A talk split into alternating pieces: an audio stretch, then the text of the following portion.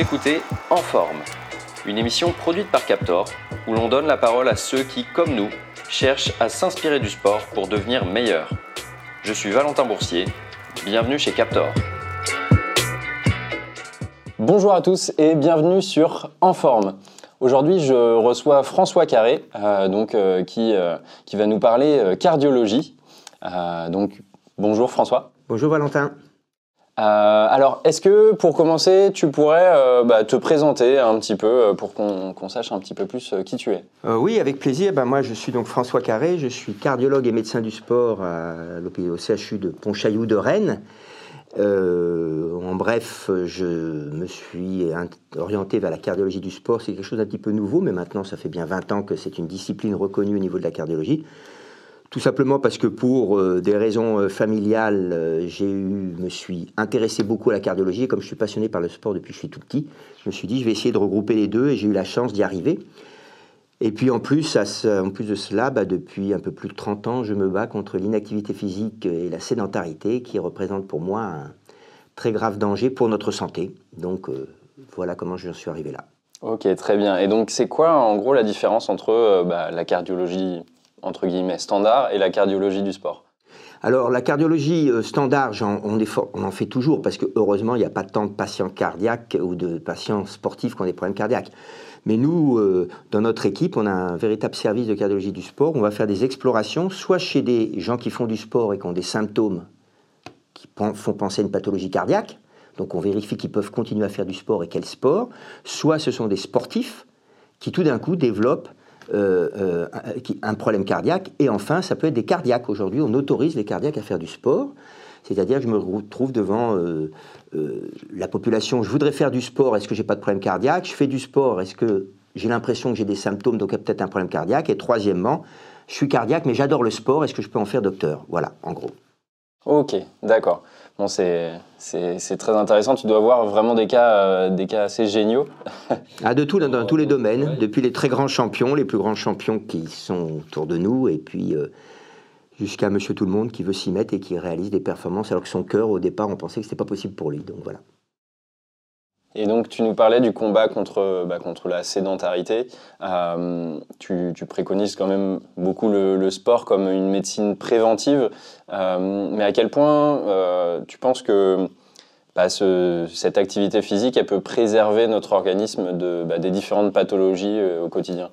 Oui, rapidement, on, a, on est en train de vivre euh, ce qu'on peut appeler un, tsunami sociétal vis-à-vis de l'inactivité physique et de la sédentarité. Donc je rappelle toujours que le tsunami, le problème, tout le monde pense qu'à la vague, mais en fait, c'est que la vague, elle s'était créée tout à fait au fond de la mer, on l'a pas vue, et tout d'un coup, elle a explosé. Ben, c'est un petit peu ce qui est en train de se passer. Du fait de la révolution d'abord agricole, puis industrielle, mais surtout numérique, en 10 ans, on a complètement changé notre mode de vie. On passe notre temps assis, pratiquement. On bouge de moins en moins. Et ça, c'est très mauvais pour notre santé parce qu'on n'est pas fait pour ça, on n'est pas programmé pour ça. Donc c'est pour ça que la meilleure méthode préventive, ça reste de bouger. Alors le sport, c'est une façon de bouger. On utilise souvent le mot sport santé. Mais en réalité, pour ceux qui n'aiment pas le sport et qui nous écoutent, on peut très bien faire de l'activité physique. On peut marcher, on peut prendre son vélo pour aller au boulot, on peut aller s'amuser avec ses enfants, etc chaque pas en plus que je fais dans ma journée, chaque minute en moins où je reste assis dans ma journée, c'est bon pour ma santé. C'est ça que je dois me dire tout simplement parce que on voit que nos gamins en particulier aujourd'hui ont une santé bien moins bonne que les gamins d'il y a 20 ans, tout simplement au même âge. Donc c'est pour ça que c'est vraiment un signal d'alerte que je lance. Et ça, ça a vraiment été détecté parce qu'on parle souvent du, syndrome de euh, c'était mieux avant et euh, où, euh, où on, dit toujours ouais non mais il y a quelques années c'était pas comme ça, c'était beaucoup mieux. Ça a vraiment été ah oui non ça c'est détecté, ça c'est totalement détecté et comme tu le disais, aujourd'hui on sait que le fait de ne pas bouger, d'être trop assis augmente le risque d'avoir une maladie chronique quelle qu'elle soit. Alors tout le monde pense à l'infarctus du myocarde ou au diabète, mais non, les cancers, la maladie d'Alzheimer, le burn-out, toutes ces pathologies sont favorisées par l'inactivité physique et la sédentarité, le temps passé assis. Hein, sédentarité, c'est temps passé assis, inactivité physique, c'est quand je bouge pas assez.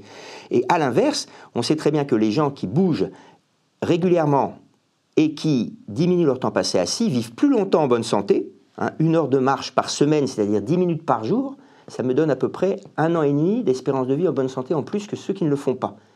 10 minutes de marche par jour, même pas 10 minutes, c'est quand même pas grand-chose. Et euh, tout ça, c'est parfaitement prouvé. Et aujourd'hui, juste un chiffre qui fait toujours froid dans le dos, il faut savoir qu'aujourd'hui, les enfants de moins de 18 ans font des diabètes, il y a 2% de plus de diabète chaque année, à moins de 18 ans. Moi, quand j'étais jeune médecin, c'était 40 ans le diabète. Aujourd'hui, c'est 18 ans. Je n'ai jamais vu de diabétique de 18 ans. Il y a 20 ans, j'en voyais jamais. Aujourd'hui, on en voit 2% de plus chaque année. Donc non, c'est prouvé. C'est formellement prouvé. Si je bouge, je diminue de 30% mon risque d'avoir toutes les maladies chroniques. Cancer, euh, toutes les pathologies, le rhumatisme inflammatoire, tout ce que vous voulez. Donc c'est sûr. Et, surtout que tu parlais d'espérance de vie en bonne santé, c'est surtout ça qu'il faut, enfin, qu'il faut avoir en tête. c'est Enfin, on, voit souvent des, personnes qui peuvent vivre euh, vieux, mais mais qui, qui, passent leur temps à l'hôpital. Là, c'est qu'on vraiment, euh, on pousse les gens euh, vers, vers une démarche qui, qui leur permettra jusqu'au plus loin possible d'être vraiment en bonne santé, de pouvoir maintenir un, rythme de vie qui est, bah, qui est classique. Voilà, absolument, tu as parfaitement résumé. quand on entend à la radio ou à la télévision qu'on gagne 3, ans 3 mois d'espérance de vie de plus par an, d'abord, c'est pas tout à fait vrai parce qu'actuellement les Américains, même avant la période du Covid, avaient une, espérance de vie qui diminuait, une espérance de vie totale, comme je dis.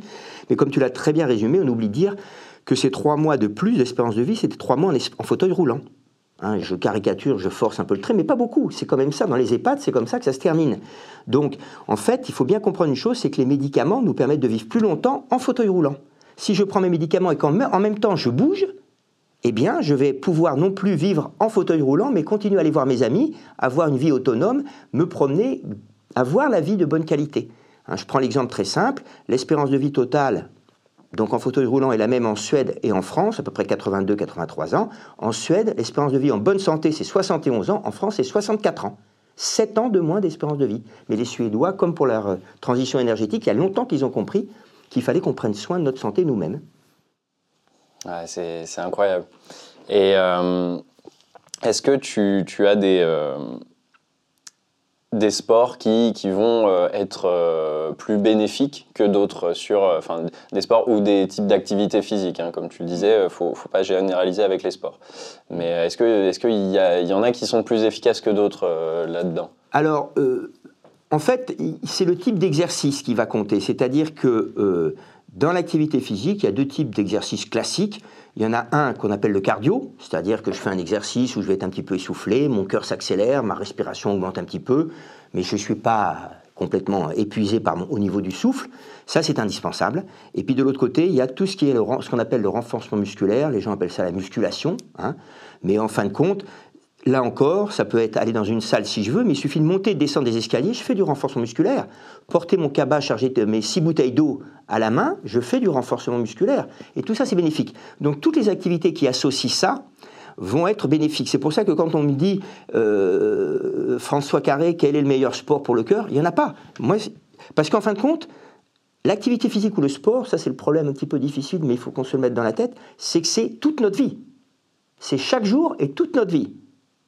Tout simplement parce que l'activité physique, ça marche 24 à 36 heures. Donc si j'attends plus de 36 heures, les bénéfices que j'ai eus le lundi, si j'attends le jeudi, je les ai perdus déjà le mercredi. Donc il faut que j'entretienne. Comme je dis toujours, pour simplifier les choses, et tout le monde va parfaitement comprendre, c'est comme si quelqu'un me dit, moi j'ai pas le temps de me laver les dents chaque jour, donc je me les lave sept fois le dimanche. Ben non, ça marche moins bien que tous les jours. Ben c'est pareil pour l'activité physique. Si je ne la fais pas une fois, si je ne marche pas chaque jour, si je monte pas un escalier chaque jour, je vais avoir quelque chose. Donc, en fin de compte, pour répondre précisément à ta question, je ne peux pas dire qu'il y a un sport. Vu qu'il va falloir que je le fasse le plus longtemps possible, moi, il y a deux choses qui me guident quand les patients ou les gens me demandent qu'est-ce qu'ils doivent faire. Moi, je leur dis qu'est-ce que vous voulez faire? Donc, le désir, qu'est-ce que vous, qu'est-ce que, à quoi, qu'est-ce qui vous plaît? Quand vous faites quelque chose Le plaisir. Donc, il faut que j'ai envie de faire cette chose-là et que j'y prenne du plaisir. Tout seul ou avec des amis, ma famille, peu importe. Ça m'est complètement égal. Ce qu'il faut, c'est bouger mais dans les deux cas, il faut bouger quand même suffisamment pour être un peu essoufflé. Donc quand je marche dans la rue, c'est comme quand je marche, quand je vais attraper mon métro et je vais être juste pour l'attraper ou je suis un petit peu en retard rendez-vous. C'est pas le shopping, c'est pas la visite d'un musée comme allure. Et puis, dès que j'ai un étage ou deux étages montés à pied, je les monte et je les descends. Parce que c'est aussi bénéfique de descendre les escaliers que de les monter, contrairement à ce qu'on croit. Et c'est beaucoup plus fatigant. On a l'impression de les monter que les descendre. Mais au niveau du muscle, c'est plus profitable parce qu'on tire sur le muscle et c'est un effet beaucoup plus profitable. Donc voilà, il n'y a pas de sport parfait, non. Du moment que j'associe ces deux choses-là, la danse, par exemple, formidable la danse. Parce que je réfléchis en plus. Il faut, si on peut réfléchir en même temps qu'on bouge, c'est bien, ça fait travailler mon cerveau. Euh, donc, je réfléchis à mes pas de danse. De temps en temps, j'accélère, je ralentis en fonction de la musique. Je ferai du fractionné. Et euh, donc tout ça, c'est parfait, voilà, pour donner un bon exemple. Je vais faire, euh, c'est un très bon sport, la danse. Ok, donc ouais, tu parlais de régularité, c'est vrai que c'est très important et de toute façon, on le voit à toutes les échelles, autant sur, sur les personnes qui, qui, sont assez sédentaires que sur les sportifs de très haut niveau. Quand on va faire des variations de charges, enfin de charges sportives, de charges d'entraînement, quand on parle un peu plus au niveau, bah, c'est très sujet à blessure. Et, donc c'est là où il faut vraiment voir l'activité physique comme, euh, comme une continuité euh, et non pas comme des pics euh, exceptionnels. Parce que oui, on perd bah, tout le phénomène de surcompensation, de s'améliorer et, tout ce qui s'ensuit, mais, mais on, on, risque aussi de, bah, de choquer notre corps. C'est comme, c'est comme habituellement de manger hyper sain. Et puis un jour on, va prendre euh, on va prendre 10 McDo et bah évidemment notre corps il va pas supporter et, euh, et ça va exploser quoi. Et mais tout à fait. Et c'est ce que nous on appelle en médecine parce qu'il y a eu des travaux de fait là-dessus les sportifs warriors du week-end. C'est-à-dire qu'en fait ils s'entraînent comme des fous le samedi dimanche ils font rien le reste de la semaine. Ben, c'est eux qu'on voit le plus souvent pour des blessures musculaires comme tu l'as très bien dit. Nous notre service de cardiologie du sport il y a de la médecine du sport complet, c'est-à-dire qu'il y a des traumatologues du sport et tout ça, on est tous ensemble, et eh ben ils nous disent tous, c'est le lundi qu'on voit les blessures, et ceux qu'on voit, c'est ceux qui n'ont rien fait dans la semaine et qui le samedi et le dimanche vont jouer au foot comme des fous, ou courir, ou faire du vélo. Donc c'est exactement ce que tu dis. L'organisme, il s'adapte petit à petit. Dans la vie de tous les jours, on le fait pour apprendre à lire. Moi, je prends toujours l'exemple, arrêtez de lire pendant six mois, vous allez voir, vous allez avoir du mal à relire hein, au bout de six mois. Donc c'est tout simple en réalité. Donc si j'y ai du plaisir, c'est pas une corvée si je prends mon modeste exemple, moi je me rends plus compte que je me gare un peu loin de mon hôpital et que je monte toujours les escaliers à pied quand j'ai deux étages ou trois étages et je les descends toujours, quel que soit le nombre d'étages, euh, à pied. Mais je me rends plus compte. C'est devenu une habitude qu'on avait avant parce qu'on n'avait pas le choix. Aujourd'hui, on a le choix. Ben, c'est à nous de faire ce geste parce qu'autrement, ça va être très dangereux pour notre santé. Ouais, je vois. et Là, du coup, tu, parles un petit peu de, euh, bah, de faire des exercices pour euh, le cœur, de faire des exercices pour la préparation physique plutôt. Euh, est-ce que toi, tu considères vraiment dans, dans, ta pratique le cœur comme un muscle à part entière, dans le sens où bah, il, faut, il faut aller le, le travailler pour qu'il grossisse quelque part, pour qu'il puisse être plus endurant, etc. Oui, alors, de toute façon, le cœur, c'est un muscle. Ça fait partie. C'est pas un muscle squelettique. On différencie les muscles squelettiques, ceux qu'on voit sur nos, os, par exemple. Et le cœur est un muscle un petit peu particulier parce que d'abord, il se contracte tout seul. Il n'a pas besoin qu'on lui donne l'ordre à chaque fois de se contracter. Et puis, sa constitution n'est pas exactement, exactement la même. En fait, dans l'entraînement, ce que je vais donner à mon cœur, surtout, c'est pas tant la, la masse du muscle, contrairement aux autres muscles. Pourquoi? Parce que le cœur, il est jamais au repos. Hein. Quand il est au repos, c'est pas très bon signe, le cœur, généralement. Donc, euh, donc il, va toujours travailler. Mais le faire travailler un petit peu plus, ça va lui faire faire des modifications au niveau de, de certaines parties de son cœur qui vont faire que d'abord, il va battre moins vite au repos. Et ça, c'est bon. Plus mon cœur bat lentement, mieux c'est pour ma santé. Ça, on le sait depuis longtemps. La médecine chinoise dit que notre cœur est programmé pour battre un certain nombre de fois. Donc, moins je bois vite au repos, plus je vais vivre longtemps. Et puis surtout, l'intérêt de l'activité physique et, du sport sur le cœur, c'est que ça va lui donner de la souplesse.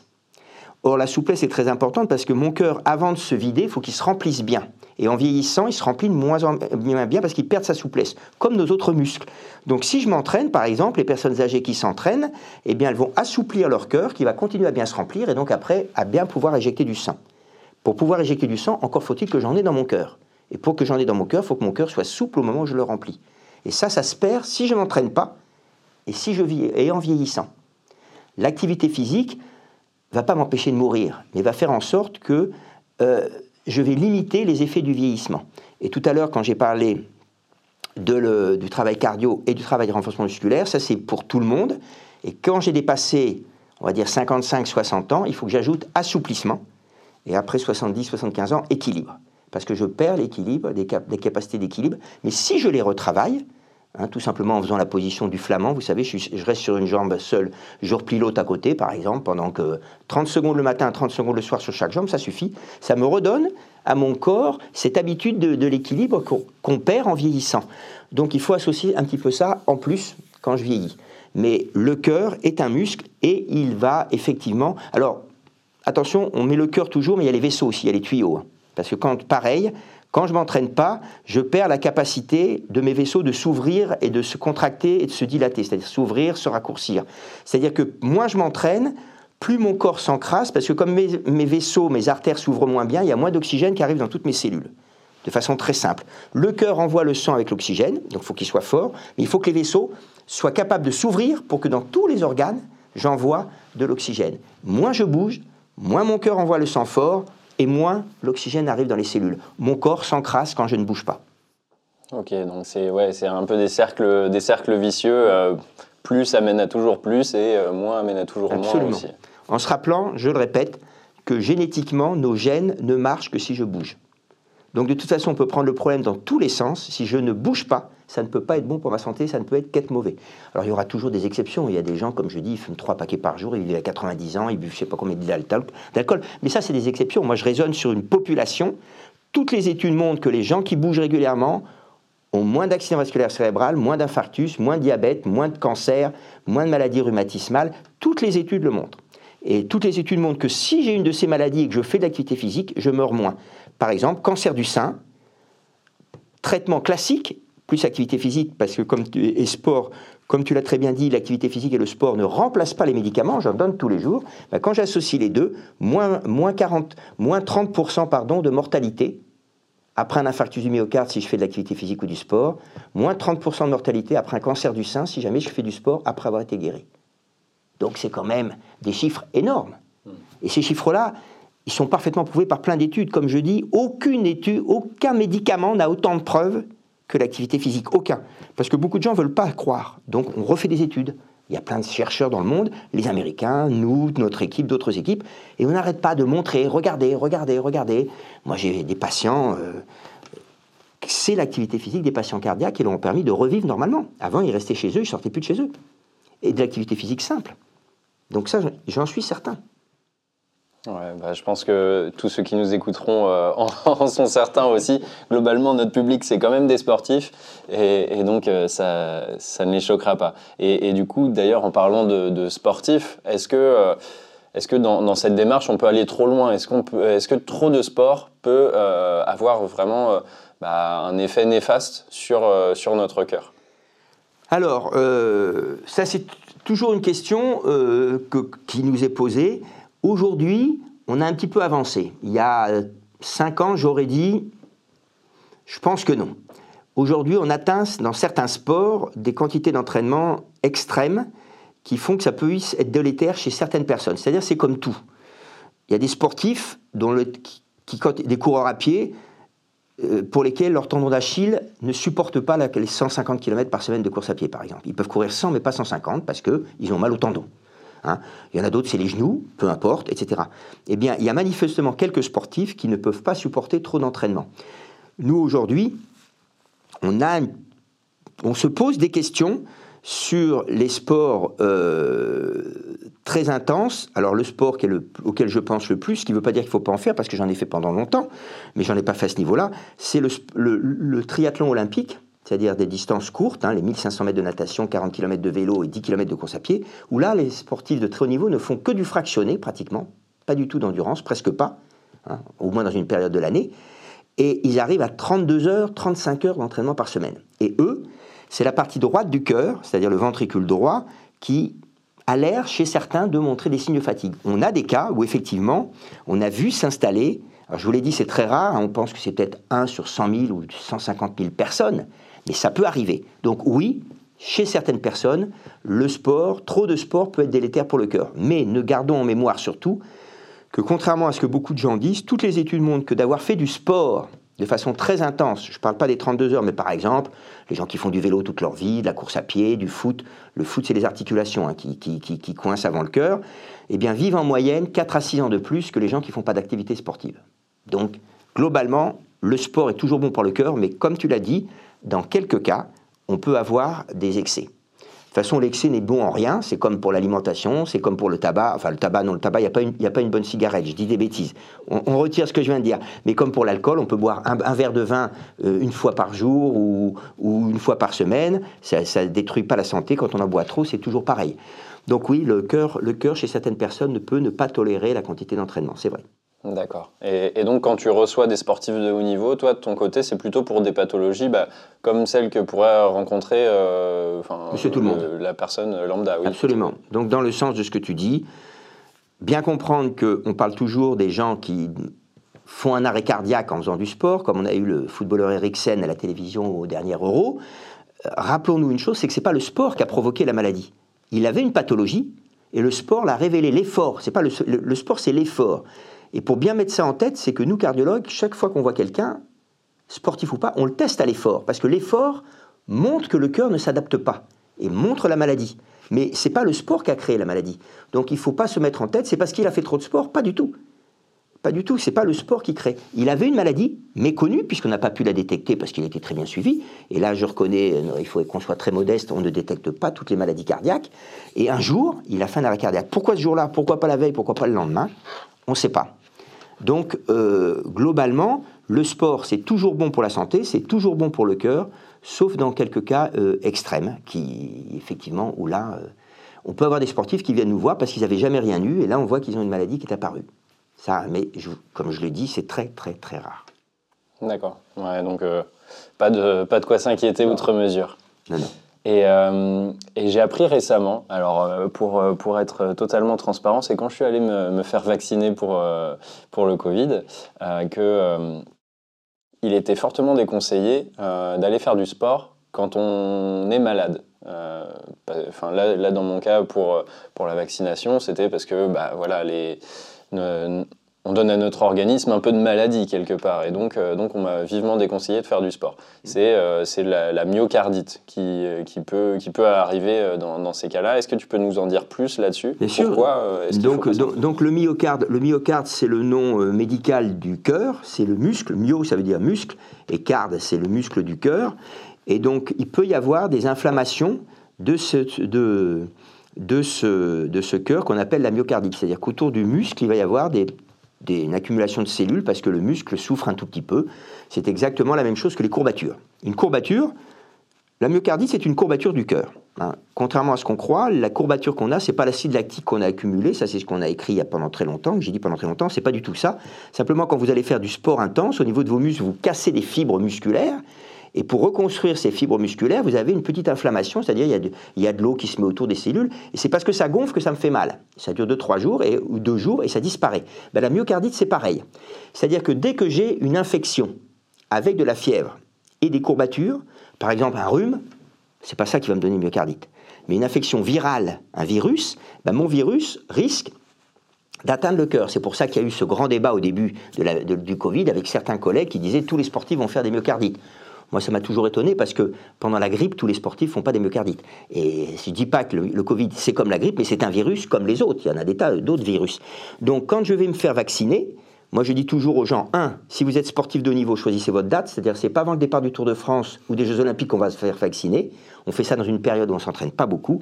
Effectivement, pendant 2-3 jours, il ne faut pas faire de sport intense. Je peux aller trottiner, pédaler tranquillement, nager tranquillement, c'est-à-dire en étant un peu essoufflé. Ça, il n'y a pas de problème. Mais pas de fractionner, pas de choses comme ça. Pourquoi? Parce que je viens de, de stimuler mon système immunitaire, mes cellules pour me défendre. Or, quand je fais de l'effort, de l'exercice, mes cellules immunitaires aussi sont stimulées. Tout le monde retient que le système immunitaire, c'est la défense contre les infections. Non, c'est la défense contre le stress. C'est-à-dire que dans le burn-out, c'est une perturbation du système immunitaire. Notre organisme ne se défend pas, ne se défend plus contre le stress qu'on reçoit, stress psychologique ou autre. C'est pour ça que l'activité physique prévient le burn-out. Et donc, en fait, si en plus du vaccin qu'on vient de m'inoculer qui va stimuler, booster mon système immunitaire pour me défendre, en même temps je fais du sport, et eh bien là, mon corps ne peut plus répondre et j'ai un risque de myocardite qui peut survenir. Il y a des myocardites post-vaccination. Ça, c'est sûr, personne ne peut le nier, je ne le nie pas. Par contre, ce dont je suis certain, et j'en ai les preuves chiffrées, il y a beaucoup plus de myocardite post-Covid que de myocardite post-vaccination. Donc il vaut mieux être vacciné que d'avoir un Covid au niveau de la myocardite. Ça, c'est sûr. Ouais, bah évidemment, la, charge virale euh, est, bien pas la même, faible. Exactement. Hein, c'est pas du tout la même chose. Donc, fièvre, et courbature, je donne à mon organisme le temps de se défendre contre la fièvre et contre le microbe. Je ne vais pas rajouter du sport derrière. C'est une des règles d'or du Club des cardiologues du sport. Ceux que ça intéresse peuvent aller sur le site Club, Club des cardiologues du sport, où il y a les 10 règles d'or de pratique, et dedans, il y a bien je ne fais pas de sport intense quand j'ai de la fièvre et ou des courbatures. Ouais, et ne pas se dire, euh, comme on peut, on peut souvent le voir chez les sportifs, euh, on va combattre le mal par le mal et, euh, et ça va aller mieux. Quoi. Tout à fait, tu as entièrement raison. Je rappelle simplement qu'on n'a jamais trouvé de microbes, ni dans les urines, ni dans, la, ni dans ce que je respire, ni dans la sueur. Donc d'aller faire du sport n'a jamais éliminé un microbe. Jamais. Je me sens mieux après, c'est vrai tout simplement parce que quand je fais du sport, ma température augmente. Donc si je pars avec 38 de température, je vais faire du sport, je monte à 39 et quand j'arrête de courir, je redescends à 38. Et de redescendre de 39 à 38, je me sens bien. Donc j'ai l'impression que je vais mieux. Mais une heure après, ça y est, j'ai les mêmes symptômes. Non, non, le sport, pratiquer du sport n'a jamais éliminé un microbe. Jamais. ok, bon, on va prendre ça en note. Euh, alors, je, change complètement de sujet. Euh, euh, c'est plutôt là pour vraiment aller régler son entraînement pour, bah, pour s'améliorer au quotidien. on voit aujourd'hui, bon, c'est plutôt euh, sur, sur le haut niveau et quand même beaucoup, euh, beaucoup en running. Euh, on utilise aujourd'hui la fréquence cardiaque pour aller déterminer en gros la charge d'entraînement. On a, enfin, souvent on découpe le, le, rythme cardiaque en plusieurs zones et on va aller calculer le temps qu'on passe dans chaque zone pour, pour estimer sa charge d'entraînement. Est-ce que, selon toi, c'est au final approprié? Est-ce que, bah, parce que là, on, on, pourrait penser que ça, ça mesure uniquement la charge qu'on va appliquer à son cœur, est-ce que, euh, est que selon toi c'est pertinent de, euh, bah, de, prendre en compte au final ce qu'on impose à notre cœur comme euh, bah, une généralité sur l'ensemble de notre corps? Oui, ça c'est une question importante. C'est vrai que pendant très longtemps et, même maintenant, il y a beaucoup de gens qui sont un petit peu omnibulés par leur fréquence cardiaque pendant l'effort. Donc ça, c'est les cardiofréquences-mètres, qui sont des appareils qui marchent très bien et qui peuvent être très importants, en particulier chez des malades quand je leur demande de ne pas dépasser une certaine fréquence. Mais ta question est vraie parce que le cœur, c'est pas ça ne représente pas tout l'organisme. Donc moi, je conseille aux gens qui sont omnubilés par leur fréquence cardiaque ou qui ont des valeurs de bien caler, en plus de leur fréquence cardiaque, leur ressenti. Normalement, si je fais une séance de fractionné, je dis n'importe quoi, du 30-30 par exemple, et que je commence vraiment, ça commence vraiment à être dur pour moi à la huitième ou dixième accélération, si trois ou quatre jours après je fais ma deuxième séance, je commence à être pas bien à la cinquième, alors que ma fréquence cardiaque correspond à ce que je suis, j'avais prévu, il vaut mieux que je ralentisse. Parce que le fait que je sois pas bien, mon souffle, mes jambes, ben, ça va pas payer, entre guillemets, autant. Donc la fréquence cardiaque, c'est un repère important, mais ce n'est sûrement pas le seul repère à avoir. Donc aujourd'hui, moi je conseille toujours aux personnes euh, que je vois. Vous, avez le quart de fréquence mètre, d'accord, mais c'est pas un dogme. Si, jamais aujourd'hui vous avez prévu de faire, je dis deux fois, allez, trois fois 10 minutes à 140 battements par minute, et que vous voyez qu'au bout de la deuxième fois 10 minutes, au bout de 4 minutes, à 140 par minute, vous êtes presque euh, épuisé musculairement, au niveau du souffle, ou même psychologiquement, il bah, vaut mieux arrêter. Même si je suis à 140, ça ne payera pas de le faire. C'est une erreur de penser. Le no pain, no gain classique qu'utilisent les grands champions, c'est les grands champions. Mais Monsieur Tout le Monde n'est pas un grand champion, donc et puis il n'a pas la même récupération, il n'a pas tous les mêmes soins. Donc comme, comme tu le dis, oui à la fréquence cardiaque, mais pas que la fréquence cardiaque. J'écoute mon corps avant tout. Mon corps parle autant que ma fréquence cardiaque. Voilà. Bah surtout que ça a été prouvé depuis, depuis longtemps, dans les années 90 déjà, que seule la perception de la fatigue euh, sur, euh, sur une durée euh, maintenue bah, suffisait à justifier d'un surentraînement. Et, euh, et, donc, il faut avoir confiance en sa perception euh, de l'effort, même si souvent il faut aller euh, bah, pousser un petit peu si on veut aller progresser, mais il ne faut pas aller maintenir en fait cette, ce, cet excès, on va dire, sur, sur une période. Oui, oui, exactement. Et puis, dans un autre ordre d'idée, mais ça peut, être, ça peut intéresser nos auditrices et nos auditeurs, c'est que on a l'habitude tous de mettre sur le même plan intensité et difficulté ce qui est une erreur, difficulté ressentie plus exactement. C'est-à-dire, je prends un exemple très simple, je demande à quelqu'un de courir un 60 mètres à toute vitesse, il va le faire. Arrivé au bout, je vais lui dire, c'était intense? Ah oui, j'étais à fond. C'était difficile? Non, parce que ça a quelques secondes. Par contre, je cours un marathon, où je vais le courir entre 50 et 60% de mon VO2 max. C'est-à-dire qu'en fin de compte, je vais être à la balade, entre guillemets, sur c'est pour ça qu'on dit un marathon, il y a 10 km de dur, le problème c'est que c'est les 10 derniers. Les 30 premiers, c'est pas dur. Et pourtant, à l'arrivée, j'en ai jamais entendu un qui m'a dit qu'est-ce que c'était facile. Et pourtant, il n'a pas couru vite. Donc, intensité n'égale pas difficulté. Ça, je dois en tenir compte aussi dans mes séances ou pour les gens qui veulent reprendre l'activité physique ou le sport, quand on leur fait faire du fractionné, par exemple sur 10 secondes ou 15 secondes très intenses, c'est pas difficile. Sauf si je le fais 30 fois. Mais si je le fais 6 ou 7 fois, non. Et là, c'est encore le ressenti. C'est bien mon corps qui ressent. Donc ça va exactement dans le sens de ce que tu dis. Et c'est pas ma fréquence cardiaque, là je parle que du ressenti. Donc difficulté n'égale pas intensité, ou intensité n'égale pas difficulté ressentie. Ça, faut qu'on le garde un petit peu en tête, parce qu'il y a des tas de gens qui ont peur de séances intenses, alors qu'elles ne sont pas forcément très difficiles. Par contre, courir 3 heures à 50% de VO2 max, bah, à la fin, j'en ai plein les pattes et c'est très difficile. Et pourtant, je n'ai pas fait grand-chose en intensité. Ok, donc c'est une bonne leçon. Euh, et, là, tu parlais justement des sportifs qui regardent beaucoup leur fréquence cardiaque. Euh, ça implique aussi de, regarder souvent sa fréquence cardiaque maximale. Euh, Qu'est-ce que c'est vraiment la fréquence cardiaque maximale? Est-ce que, est que des fois, enfin, d'aller trop loin, ça peut représenter un danger? Comment est-ce qu'on juge une bonne fréquence cardiaque maximale? Alors, euh, d'abord, la fréquence cardiaque maximale, c'est un grand problème parce qu'on a un dogme en médecine euh, et que tout le monde remet dans, toutes les revues. C'est la fameuse formule 220 mois l'âge pour la fréquence cardiaque maximale. Donc, cette formule était vraie par les gens qui ont fait l'étude. Cette formule n'est pas vraie à l'échelon de la population générale. Il faut le savoir. L'étude a été faite par des gens non entraînés sur vélo.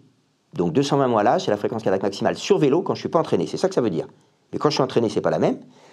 Et puis sur tapis roulant, je monte beaucoup plus haut qu'à 220 mois l'âge, alors que sur le vélo. Pourquoi? Parce que sur vélo, quand je suis pas entraîné, je m'arrête parce que j'ai mal aux jambes, pas parce que mon cœur est à bloc. Donc 220 mois l'âge, c'est pas bon. Si je veux travailler avec ma fréquence cardiaque maximale, il faut que je me la détermine sur le terrain. Donc je prends mon cœur de fréquence mètre, je fais un 1500 mètres par exemple, ou un 1200 mètres, ou un 2000 mètres selon mon niveau d'entraînement. J'accélère progressivement et je finis les 200 derniers mètres ou les 300 derniers mètres à fond. Et là, j'ai ma fréquence cardiaque maximale à moi. Et là, je peux raisonner. Pour répondre plus précisément à ta question, moi, ça m'est complètement égal à la fréquence cardiaque maximale de la personne, à condition qu'elle n'ait pas de symptômes. C'est-à-dire que la personne qui me dit je monte à 220 à l'effort, mais je peux parler avec les gens autour de moi, bah, il monte à 220. Voilà.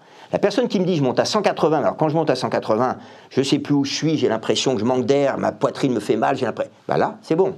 180, c'est trop haut. Toujours pareil, le ressenti, ça rejoint un petit peu ce que tu disais précédemment, c'est mon ressenti. De battre à 220 en soi, c'est pas gênant. Si je vais très bien, mais de battre à 160 et pas être bien, bah c'est trop haut, 160, tout simplement. Ouais, donc il faut se dire que ça fonctionne pas comme, euh, comme la fréquence cardiaque au repos où euh, au final euh, plus c'est bas mieux c'est. là c'est pas plus c'est haut mieux c'est quoi pour la fréquence cardiaque. Exactement, il y a des champions qui dépassent pas 150 et il y en a des champions qui pour le même effort sont à 200. La fréquence cardiaque à l'effort est très individuelle. Très individuelle, il faut pas se comparer aux voisins il faut se comparer à mon ressenti. Je peux très bien courir comme mon voisin à 140, il y en a un qui est complètement essoufflé, qui ne peut pas répondre à la question, et l'autre, il s'y flotte. Ils sont tous les deux à 140. Donc, euh, c'est pareil. Moi, je ne m'occupe pas du tout de la fréquence cardiaque maximale, sauf si la personne me dit, là, quand même, je sens que je suis vraiment très dans le rouge et que surtout, mon cœur, il n'est pas comme d'habitude. Voilà, d'abord, je vais l'explorer, parce que si son cœur n'est pas comme d'habitude, il faut que je vois pourquoi il n'est pas comme d'habitude. Et puis, voilà. Mais Toujours pareil, et je dois tester ma fréquence cardiaque maximale à moi. je ne prends pas 220 mois l'âge, parce que je peux me surentraîner ou me sous-entraîner au contraire. Évidemment. C'est un élément qui bouge avec le temps, de toute façon. Absolument.